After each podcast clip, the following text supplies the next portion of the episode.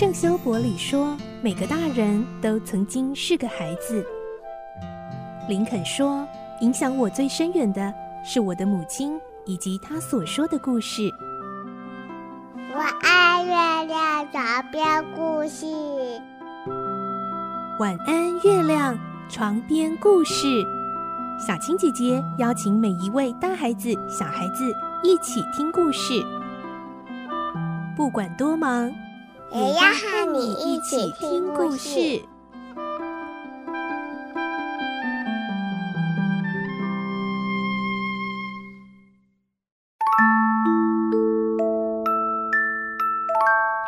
晚安，欢迎你和我们一起听故事。我是小青姐姐，我们继续来听《仲夏夜之梦》的故事。今天是二十八集，我们会听到奥白狼本来想要亡羊补牢，没想到因为精灵破克接连的搞出了乌龙，这下蒂米屈律斯也疯狂爱上海伦娜了。来听今天的故事。《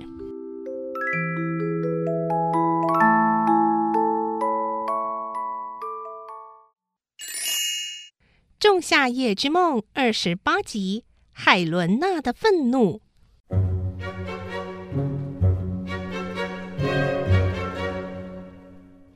克把用爱情灵异乱点鸳鸯谱所引起的闹剧称为凡人们最愚蠢的戏，但是就当事人来说，却是很够受的了。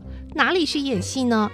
他们在命运的牵线下被操纵和摆布，却仍然拼命地寻求幸福。破克竟说这是最愚蠢的。说起来，这个小淘气也真是够刻薄了。现在莱散特没有海伦娜就过不了日子。他对海伦娜说：“海伦娜，为什么你认为我的话是在嘲笑你呢？伴随着泪水的誓言才是真诚的誓言。”瞧瞧我的眼睛，不正是泪眼汪汪吗？你却说我是在嘲笑、揶揄你，海伦娜，你太残忍了。真诚的誓言，亏你说得出来。你对黑美雅也一样发过誓吧？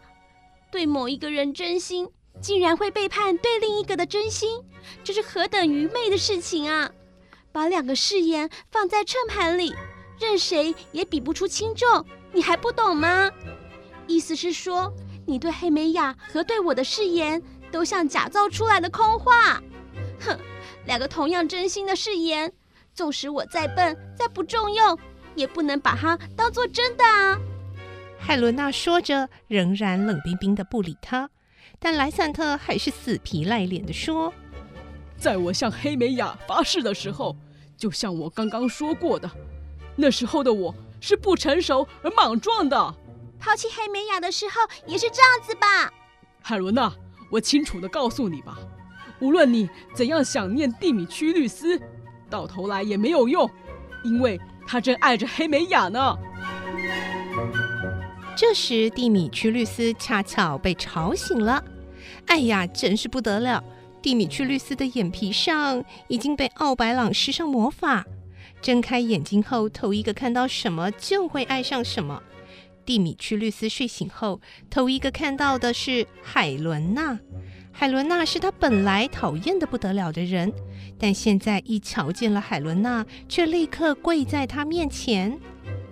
哦，海伦娜，你简直是个完美的女神！我该用什么来形容你这双明眸呢？哦，是水晶吗？哦不，那只不过是一把泥土罢了。你那香甜的嘴唇，就像是成熟的樱桃，多么诱人啊！你那个细嫩的纤手是如此相称，洁白如玉。陶乐斯高山上的积雪，如果拿来和你的手一比，哎呦，简直是像丑乌鸦一样黑暗啊！海伦啊，让我闻闻你的纤手吧。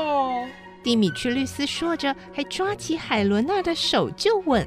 海伦娜吓了一跳，赶紧把手缩回来。啊，真讨厌！蒂米屈律斯，连你也要来耍我吗？他停顿了一会儿，像是要找出适当的解释似的，思索了一下，接着说：“哦，我知道了，你们大家联合起来骗了我吧？我知道你们心里都非常讨厌我，才想要来捉弄我，对吧？”你们还能够否认吗？说完，就严厉的瞪着眼前这两名青年。一直到刚才为止，蒂米屈律斯对海伦娜的种种冷淡举动，他怎么也忘不了。至于莱散特，他还曾和黑美雅计划要私奔逃出雅典，因此可以断定，他们两个对海伦娜都是没有半点爱情可言的。这时候却突然双双联合起来，说出让他不忍再听下去的谄媚话语，想要乞求他的爱情，这绝不像男子汉大丈夫该做的事。海伦娜越想火气越大，但蒂米屈律斯还在苦苦地哀求着说：“海伦娜，我很后悔以前对你太冷淡，我恳求你，请你接受我真心诚意的爱吧。”又是真心？哼，刚刚还听谁说过真心呢？蒂米屈律斯，今天晚上你不是对我说过，就算我被野兽吃掉，你也不管的吗？怎么一下子？又反过来赞美我的手和眼睛了呢？这叫我怎么能够相信？你们两个人在不久前还是争夺黑美雅的情敌，现在却来耍弄我，拿一个纤弱的少女来嘲弄寻开心，这是男子汉大丈夫做的事吗？亏你们两位都是堂堂绅士，还有脸见人吗？海伦娜就这样痛骂了好一阵子。把所有愤怒都向这两名青年发泄了。现在，蒂米屈律斯和莱散特置身于两男争夺一女的状态下，压根没有时间，也不晓得要静下心来反省。他们碰到这种别扭的遭遇，只会用充满敌意的眼光互相对视。莱散特首先打破了沉闷而且紧张的气氛，说：“蒂米屈律斯，你简直太胡闹了！”别再让海伦娜受苦了，好吗？你本来是痴恋着黑美雅的，加上她父亲的绝对信任，这是再好不过的事了。现在我高兴地把我在黑美雅心中的地位让给你，这样不是皆大欢喜吗？蒂米去律师听了，也还以颜色地说：“嗯，到底是谁胡闹啊？莱散特，那黑美雅该怎么办呢？”你就留在他身边吧，我才不要他。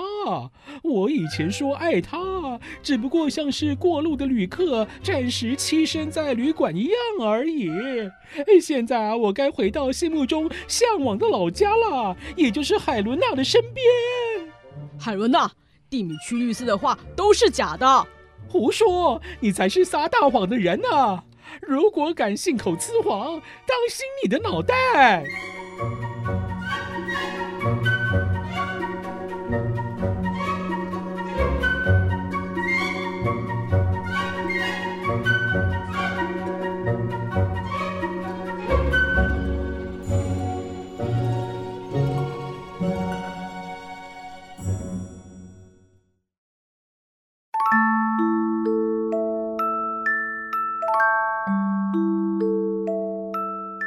今天的故事就先听到这里喽，下个星期再继续来听《仲夏夜之梦》的故事。